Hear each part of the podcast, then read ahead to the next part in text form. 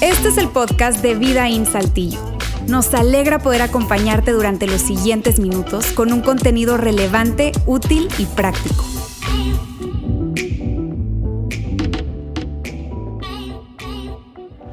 Hace un par de semanas aproximadamente tuvimos la oportunidad de viajar a la ciudad de Torreón, mi esposa eh, y mis hijos y yo, toda la familia. Fuimos un viaje de entrada por salida el mismo día, estuvimos ahí un par de horas, unas tres horas. Y como buen hombre, a lo mejor algunos hombres se van a identificar conmigo, otros me van a criticar por cómo soy, pero bueno, quiero ponerme un poco vulnerable. Ah, eché la gasolina simplemente solo para, para ir, y allá veo cómo le hago, le echo más y gasolina solo para regresar. Así que nos aventamos el viaje eh, y nos fuimos eh, a la ciudad de Torreón. Si tú no estás escuchando fuera del país o de, la, del estado, Torreón es una ciudad que está aproximadamente como a 260 kilómetros de, la ciudad eh, donde estamos ahorita, Saltillo. Así que ah, traía más o menos un cuarto de gasolina en la camioneta y le eché, no recuerdo, algo de unos 400 pesos para, para poder ir. Y nos fuimos a, la ciudad de Torreón y llegué con un poquito menos de un cuarto, pero dije, bueno, ahí este, de regreso le echo un poco más. Así que nos fuimos. Estuvimos allá, no sé, unas 3, 4 horas y ya terminando de la actividad que, fuimos a hacer, que ya salimos noche, aproximadamente como a las 10 y media, 11 eh, de la noche, dije, pues con esa gasolina no llego, le voy a echar, pero mentalidad mía, tonta, ¿verdad? Este, humana, de hombre, no sé, a lo mejor soy yo, a lo mejor somos todos los hombres, le echo nomás para llegar, con, con eso que llegue, ¿no? Y le eché algo así, pues no sé, a lo mejor otros 400 pesos.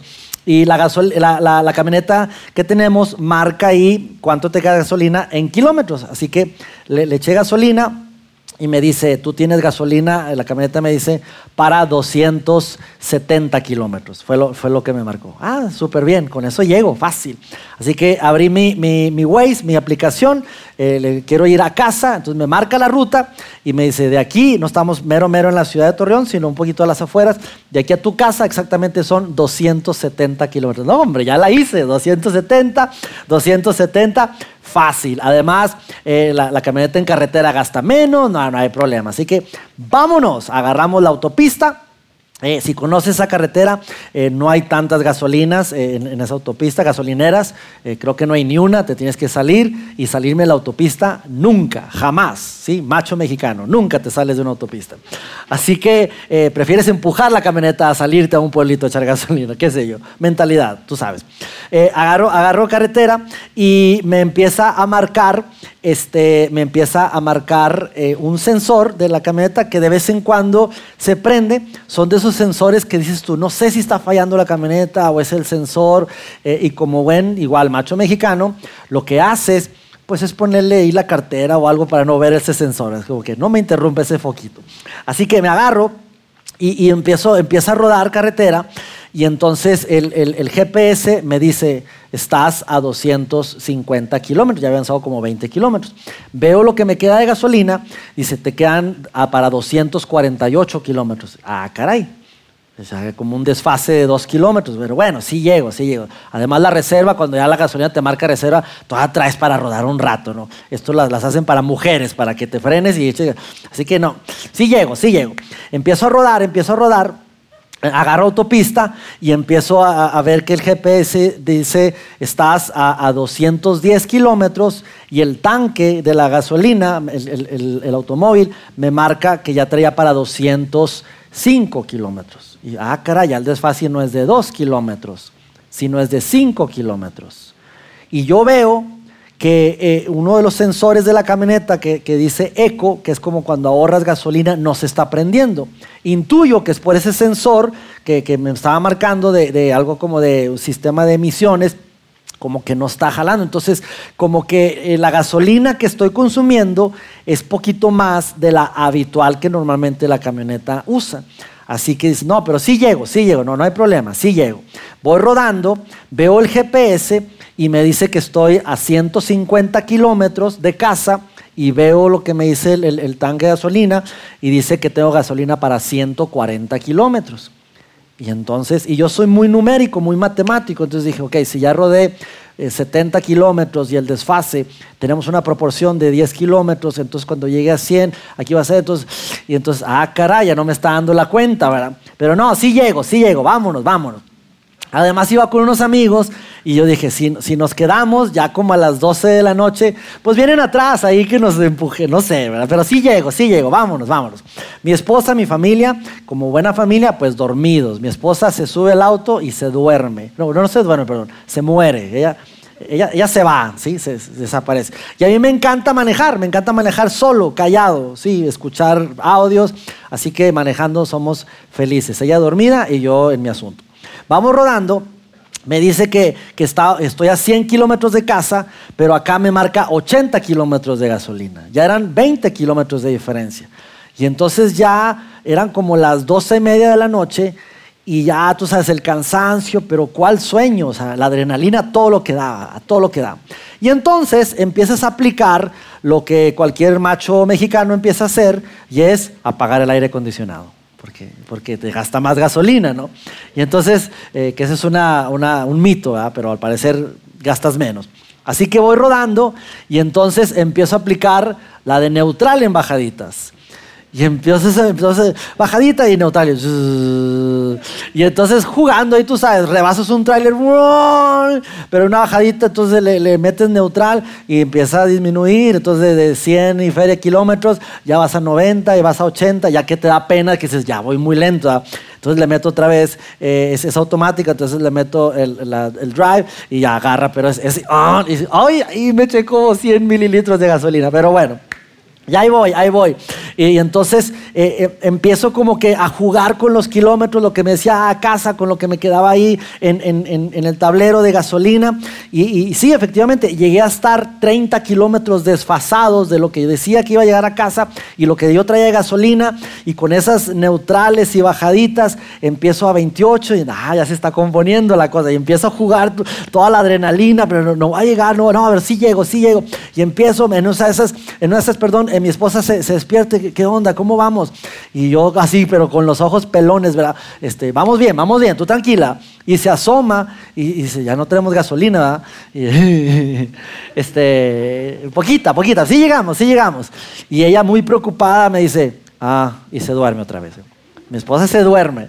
Y entonces yo voy, yo voy ahí como que, Dios, ayúdanos, ayúdanos, Señor ya que era como la una de la mañana más o menos, y empiezo, y, sí, efectivamente ese rango empieza a disminuir, pero, pero ya me estaba quedando. Entonces aquí me, decían que faltaban 50 kilómetros para llegar a casa, y acá me decía que ya tenía 25 de gasolina. Yo sí llego, y sabemos, los, los que estamos, eh, conocemos esa carretera, que en el kilómetro 34 está la, la, última caseta. Yo sí llego, aunque llegue a la caseta, y ahí, ahí pido algo, no sé, pero ahí pido auxilio, lo que sea.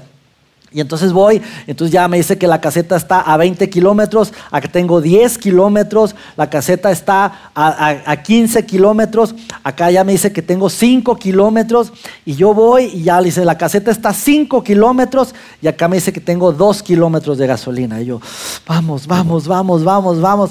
Eh, y ya me faltaban como 3 kilómetros para la, para la caseta, y pum, me marca que estoy a 0 kilómetros. Obviamente, el foquito de, gasolina, de ya échale gasolina, ya había prendido hace como 40 minutos atrás, ¿verdad? Pero cuando un foquito de gasolina prende, todavía tienes 100 kilómetros para rodar, según, según uno, ¿verdad? según la ciencia, como dicen. Pero uno, uno, y yo así, llegué a la caseta con cero kilómetros, ya, ya tenía como dos kilómetros, me acuerdo, dos kilómetros eh, rodando ya en ceros y llego yo muy con cara así, ya era como la una de la mañana pasadita, eh, ya apago ahí la caseta, y le pregunto, oye, la, gasolinera más, más cerca, a lo mejor había una ahí que no conocía, conozco las de la entrada, dice, sí, aquí está una a 17 kilómetros. 17 kilómetros. Bueno, y yo, sí llego, sí llego, vamos, vamos, Luis, tú puedes, tú puedes. Y, y ya los últimos kilómetros para entrar a la ciudad, son subidas, tú sabes, y esas subidas, ¡ay, qué revolución! Y ¡ay, ya, es como que el último chorrito! ¡Vamos, camioneta, vamos! Y empiezo, empiezo a rodar y ya, ya, ya veo, ahí le marco, ok, vamos en, el kilómetro tal, más 17, echando mis cuentas, ya el tanque de la gasolina, marcando ahí cero kilómetros. Yo creo que ya la gasolina, eh, la camioneta olía la gasolina. Bueno, pues huele a gasolina, vamos a rodar, qué sé yo. Y, voy caminando, eh, recorro 10 kilómetros en subidas, poniéndole neutral. Y ya veo 16 eh, kilómetros, ya buscando alguna luz, no se veía nada. Llego 17 kilómetros y no se veía nada. Y ya como a 300 metros veo ahí una luz y ya dije, ay, esto es, es la gasolina. Y efectivamente, sí, era una gasolina, ni me acuerdo qué marca era, pero ya tú sabes, a veces ya lo que sea, ¿no? Aunque sea petróleo, algo le echo, ¿no?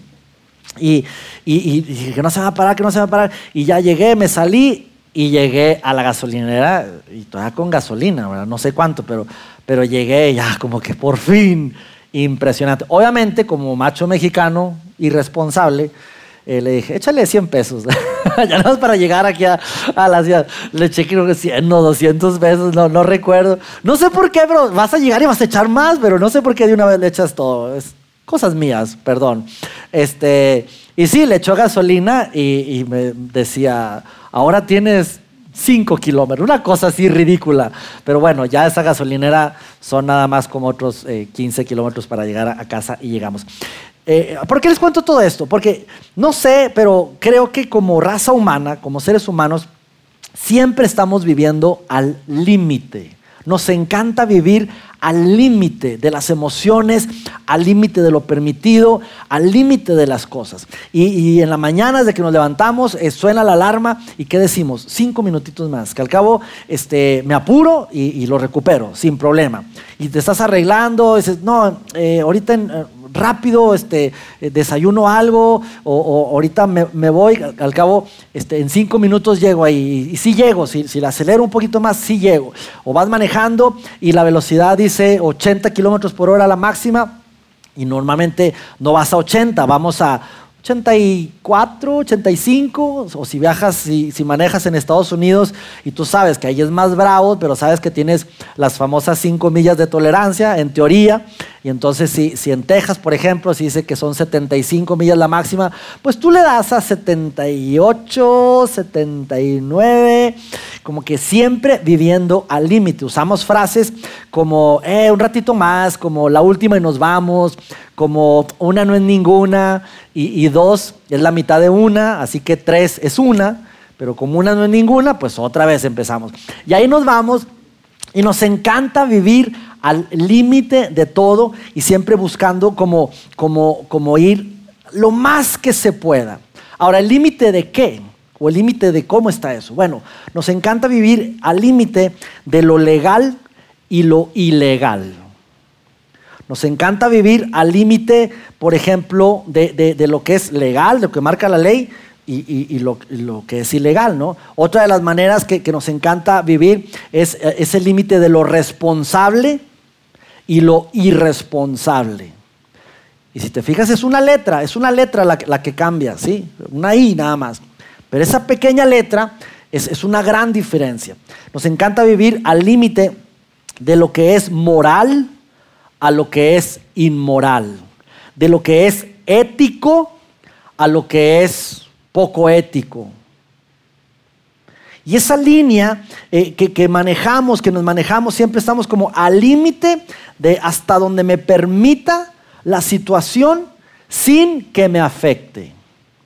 Voy a, voy a conducir lo que dice el límite de la velocidad y un poquito más, pero sin que me arresten, sin que me, den una multa. ¿sí? Pero si puedo un poquito más, mejor. Y es que nosotros suponemos ciertas cosas, tenemos suposiciones en nuestra mente. Suponemos, por ejemplo, que si no está mal, entonces, por lógica, está bien. Si no está mal, entonces está bien. Si no es ilegal, entonces es legal. Si la ley no lo, no lo prohíbe, entonces lo permite. Cosas como si no es inmoral, entonces está bien que lo haga. Si, tú eres una persona de iglesia, eh, te consideras un creyente, aquí aplicamos, si no es pecado, lo puedo hacer. Si la Biblia no dice, está permitido. Si, si, si no es inmoral, entonces es aceptable. Si cruzo la línea tantito, está bien.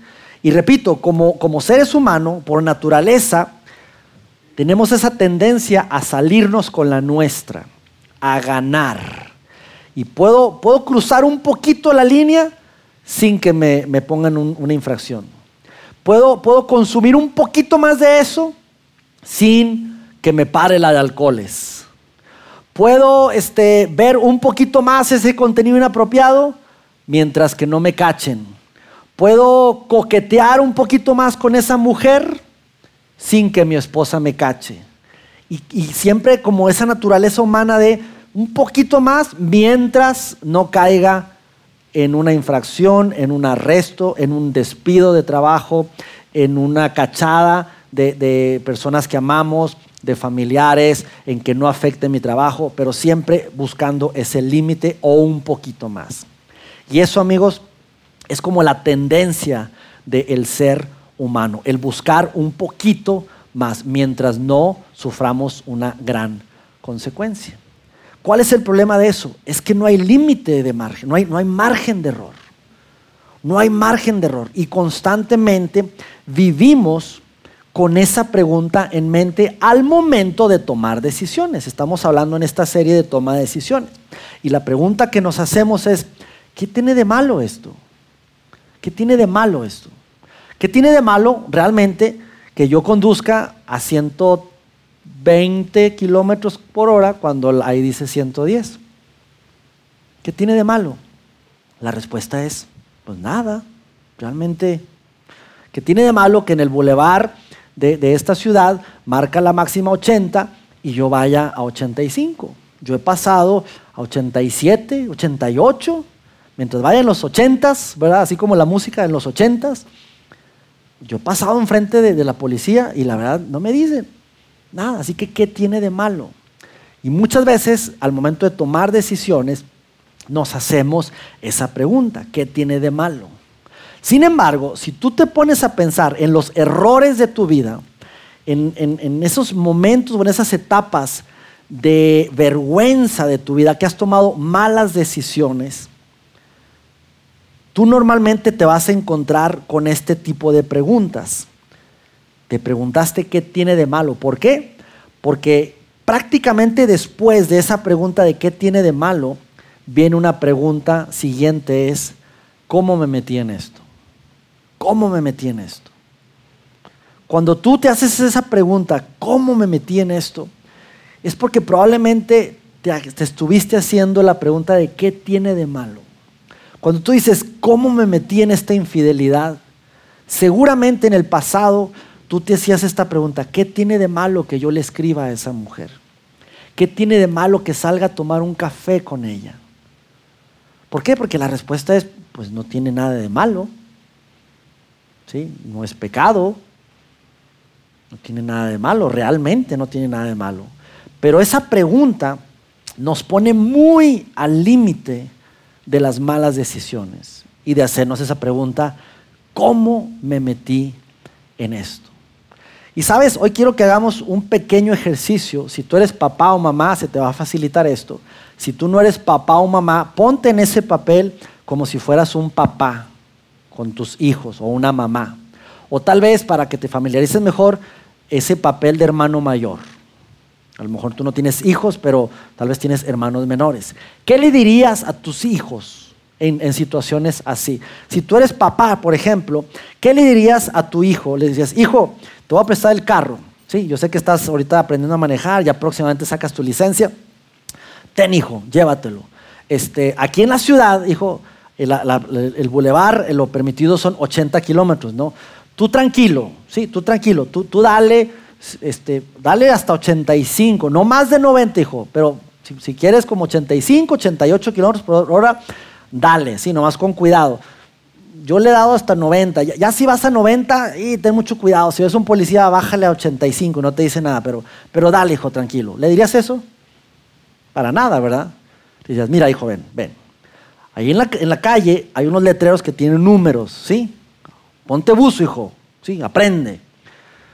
Si dice 80 ahí, tú bájale 20. Es lo que le diríamos como padres, ¿verdad? Tú, tú bájale 20, no más de 60, hijo, no más de 60. Eso es lo que le dirías a tu hijo. ¿Por qué? Porque el límite lo pones muy acá, no a la orilla. Si tuvieras una hija, hija, eh, sé que ahorita vas a ir con tu novio, vas a ir a la, casa del novio, así que dale, hija, dale, este, sé que los papás de, tu novio van a salir, eh, está bien, o sea, vete con tu novio, este, si él te invita a su recámara, está bien, hija, este, si te empieza a besar y acariciar, está bien, pero quiero decirte algo, hija, este, que no te acaricie más de un cuarto de la rodilla, ¿ok? Hasta ahí, por favor. De ahí en fuera, déjalo que, que te acaricie, pero no más de un cuarto de la rodilla. ¿Sal, hija? No diríamos eso. Nunca. Jamás. Como padres diríamos, ni siquiera vayas a la casa de ese sopilote. Que venga aquí el desgraciado. Aquí lo quiero ver. Y si van a ver una película, los quiero ver ahí. Voy a estar al lado de la tele viéndolos. Si tú te sientas ahí, tú te sientas allá. ¿Por qué? Porque entendemos los límites, que si tú pones un límite aquí, la tendencia es a jugar lo más cerca del límite, incluso un poquito más allá. Así que eso haríamos como padres. Pero como seres humanos, lamentablemente amigos, no lo hacemos. Siempre estamos buscando a ver cómo puede ser un poquito más, cómo puedo gastar un poco más sin quedarme en bancarrota? ¿Cómo puedo eh, endeudarme un poquito más sin que me metan al buró de crédito? ¿Cómo puedo eh, seguir con este, este mal hábito sin que caiga en una adicción o en un vicio? ¿Cómo puedo seguir coqueteando un poquito más sin que me caiga, que me cache, perdón, mi esposa o sin que eh, caiga en, en adulterio? ¿Cómo puedo hacer más cosas sin que yo sufra una consecuencia. Y eso es lo que típicamente la manera en cómo vivimos. Y esta serie, repito, estamos hablando de mejores decisiones. ¿Para qué? Para tomar, para tener, perdón, menos arrepentimiento. La semana 1, si no has escuchado los otros mensajes, semana 1, eh, Roberto Bautista nos habló de la primer pregunta que tiene que ver con decisiones, que es la pregunta de la integridad. La pregunta es, ¿estoy realmente siendo honesto conmigo? Cuando tú vas a tomar una decisión, ¿Realmente necesito este celular nuevo? ¿Lo necesito realmente? Y si tú eres brutalmente honesto, vas a decir, no, lo quiero, sí, pero de necesitarlo así realmente, no. Es la pregunta de la integridad. ¿Realmente estoy siendo honesto conmigo mismo? La semana 2 tuve la oportunidad de hablar acerca de la pregunta del legado. Y es esa pregunta ¿Qué historia quieres contar? ¿Qué historia quiero contar? Ahorita estoy en una etapa de vida de crianza de hijos. ¿Qué historia quiero contar cuando ya pase esta etapa de vida? ¿Qué decisiones estoy tomando ahorita para poder contar una historia? ¿Me sentiría, me sentiría perdón, orgulloso de mi historia del pasado o me sentiría avergonzado de esa historia. ¿Qué historia quieres contar al final de este año? ¿Qué historia quieres contar eh, cuando termines este, este trabajo que estás haciendo ahorita? ¿Qué historia queremos contar? La semana pasada Alejandro nos habló acerca de la pregunta de la conciencia. ¿Hay alguna tensión que merezca tu atención? Es una cuestión de conciencia, decir, ¿hay algo al momento de tomar esa decisión que, que, te tiene como, no sé, esa cosa que no te da paz, esa, esa sensación que dices tú, hoy hay algo que no me cuadra, no me checa, hay, hay esa tensión que realmente necesitas hacer un alto y prestarle atención y eso hablamos la semana pasada. Si tú por alguna razón no has escuchado los temas de esta serie. Eh, te invito a escucharlos en nuestro podcast, ahí en Spotify o en iTunes. Ahí están esos y más mensajes, pero ahí los puedes encontrar como Vida en Saltillo. Escúchalos. Son muy buenos temas para tomar mejores decisiones. Hoy veremos la pregunta número cuatro, que es la pregunta que tiene que ver con madurez. Madurez. Y aquí es una pregunta que, que en lo personal tengo ya muchos años haciéndome y me ha ayudado mucho en la toma de decisiones junto con, mi esposa y mi familia. Y es una pregunta que tiene que ver con la madurez. ¿De dónde viene esto? Viene precisamente del hombre que es considerado uno de los hombres o el hombre más sabio que ha existido, llamado Salomón. Mira lo que escribió Salomón en uno de sus proverbios. Eh, hoy en día todavía se, escuchamos esa frase, fue una decisión salomónica por la sabiduría que hay. Salomón escribe lo, lo siguiente, perdón, el prudente se anticipa al peligro y toma precauciones. El simplón sigue adelante a ciegas y sufre las consecuencias. Dos personas, uno prudente y uno simplón. Simplón es sinónimo de inexperto, simplón es sinónimo de tonto. Y Salomón está diciendo, hay gente, peligro hay adelante, pero hay gente que es prudente, ¿sí? Y, vive de manera muy, muy, muy consciente y es prudente y no sigue adelante, va de ese peligro.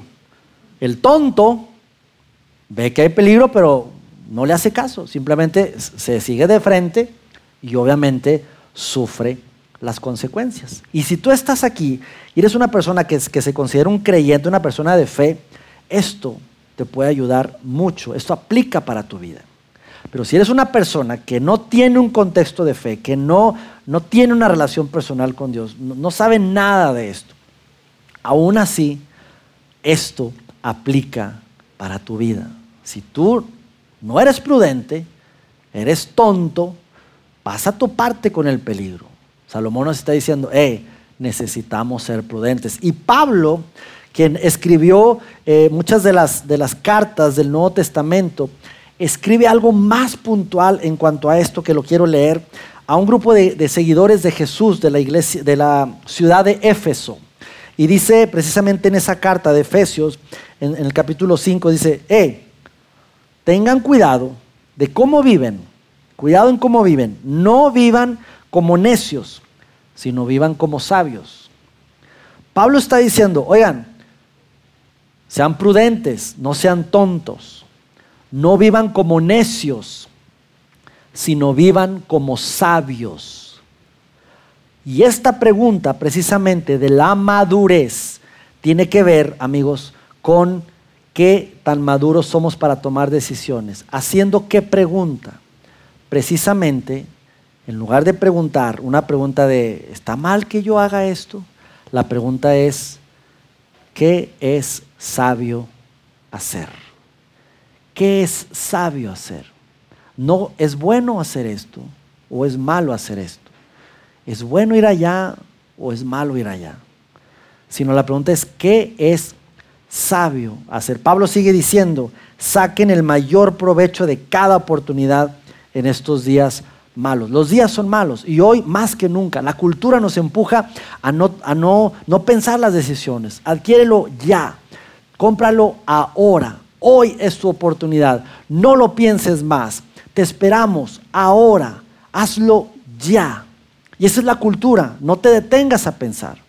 Sin embargo, el sabio se detiene, analiza las consecuencias y vive con sabiduría.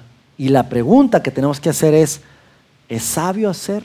Y para hacernos esa pregunta, cierro con esto, que nos va a ayudar a tomar mejores decisiones y tener menos arrepentimiento. La pregunta es en base a tres perspectivas que nos van a ayudar muchísimo.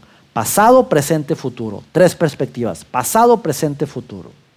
Pasado, tus experiencias, la experiencia que has tenido, presente tu situación actual y futuro, tus sueños, tus anhelos que tienes hacia el futuro.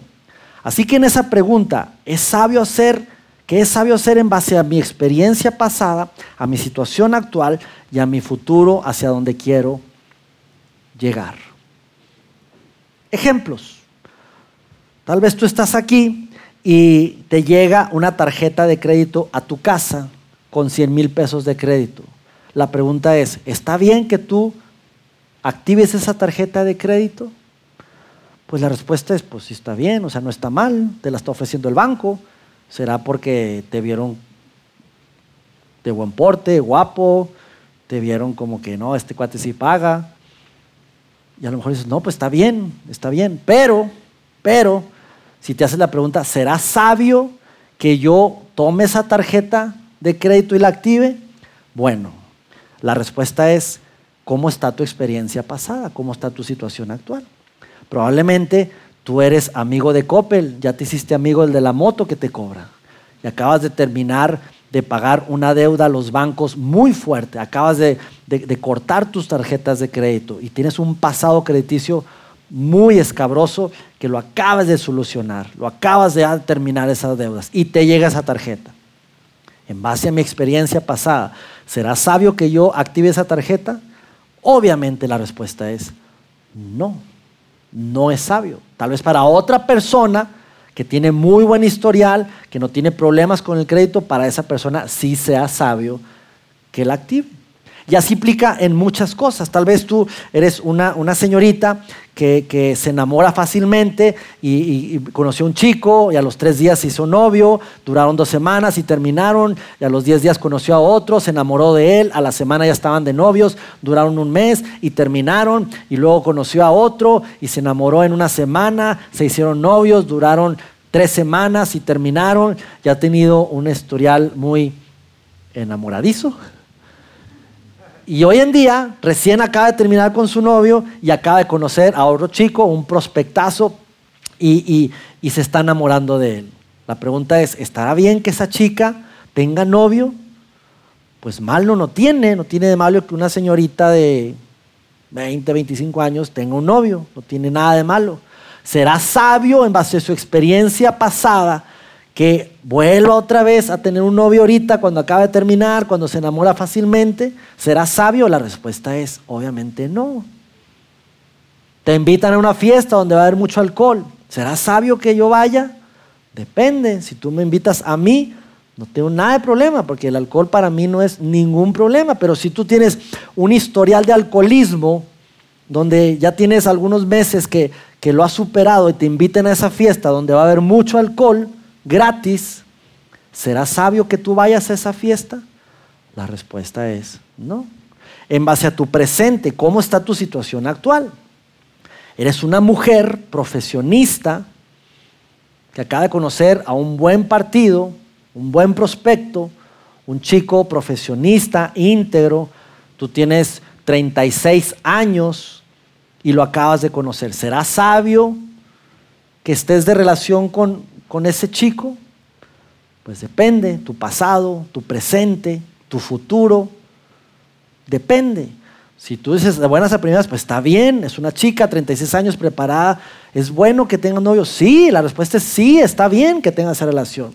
Pero ¿cuál es tu situación actual? Ah, resulta que actualmente está en una etapa de vida donde se acaba de divorciar hace dos meses. Es su, etapa de vida presente, un divorcio de hace dos meses. ¿Será sabio que yo ande en esa relación con ese chico cuando me acabo de divorciar? ¿Esa es mi situación presente? La respuesta es no. ¿Está bien que ande con ese chico? Pues sí está bien, no está mal. Pero ¿será sabio en base a mi situación presente? La respuesta es no. ¿Y qué hay del futuro? ¿Qué hay del futuro? Hace un par de años, eh, un amigo mío, no voy a mencionar su nombre, por respeto a la persona, sí, pero fue pastor de aquí de esta iglesia, y está pelón.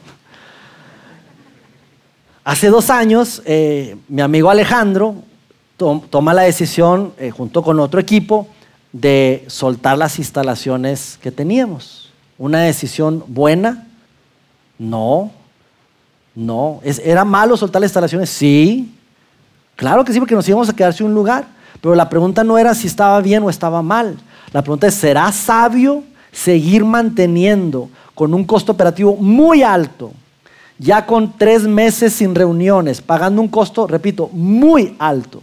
Y eso no se veía para cuándo. ¿Sería sabio en base a lo que queremos a futuro seguir mandando ese dinero a un pozo sin fondo? La respuesta es no, no es sabio. ¿Estará mal que soltemos las instalaciones? Sí, ¿Estará bien que, las, que las soltemos? No, no está bien. Pero la pregunta no era ni si está bien ni si está mal, sino ¿es sabio seguir pagando esto? Y la respuesta era no. Y fue una decisión poco aplaudida en su momento, incluso cuestionada en su momento. Sin embargo, gracias a, la decisión que se tomó, ¿sí? iniciativa de mi amigo Alejandro, es que fue una decisión muy sabia ¿Pensando en qué? En el futuro, en, la buena administración y la buena mayordomía. Y así te puedo hablar de tu futuro. ¿Cómo te ves en tu futuro financiero? Cuando tengas 70 años, que ya tal vez eh, estés pensionado, ¿cómo te ves? ¿Qué estás haciendo ahorita? ¿Qué decisión estás tomando para tener ese futuro financiero? ¿Cómo te ves en cuanto a salud? ¿Tú quieres verte con, eh, cargando tus hijos, jugando con ellos? ¿O en una silla de ruedas que te vengan a visitar y te digan, abuelo, ¿cómo te ves? Eso, amigos, va a depender no de la buena suerte, las decisiones que tomemos hoy. Así que hoy, ¿será sabio que yo siga con esta, estos malos hábitos alimenticios y de salud en base a ese sueño que tengo en el futuro de estar con mis nietos? ¿Qué es sabio hacer en base a pasado, presente y futuro? Así que es una pregunta que tenemos que hacernos en base a madurez y vivir como sabios y no como necios. Próxima vez que estés ante una situación, no te preguntes, ¿estará mal ir a hacer eso? ¿Estará bien que yo haga esto? Pregúntate, en base a mi experiencia pasada, mi situación actual, mis sueños del futuro, ¿será sabio que yo haga esto? Y eso nos va a ayudar a tener mejores decisiones y menos arrepentimiento. Señor, gracias, gracias porque tu palabra es clara, Señor, y tu corazón está en que nosotros podamos disfrutar la vida y vivirla como sabios y no como necios. Ayúdanos, esto como dice Efesios, no desaprovechen las oportunidades de cada día. ¿Por qué? Porque cada día estamos tomando decisiones, pequeñas, grandes, pero son constantes, Dios. Ayúdanos a, preguntarnos de manera madura acerca de si es sabio hacer cosas o no hacerlas. Queremos, Señor, tomar mejores decisiones para tener menos arrepentimiento. En el nombre de Jesús. Amén.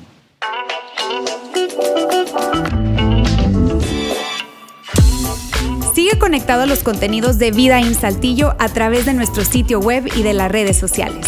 Muy pronto estaremos de vuelta con un nuevo episodio.